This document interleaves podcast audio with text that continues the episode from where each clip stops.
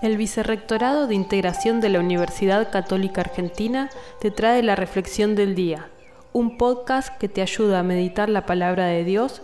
esta semana de la mano del Padre Pedro Vallá Casal. El Evangelio de este jueves 30 de septiembre nos eh, pone frente a la, a la escena de Jesús enviando a sus discípulos y como suele ser el envío de Jesús, eh, no los manda con, una, con, los criterios del mundo, sino con los criterios del reino. No, eh, no lleven dinero, ni provisiones, ni calzado, eh, no se detengan a saludar a nadie por el camino, como si la única fuerza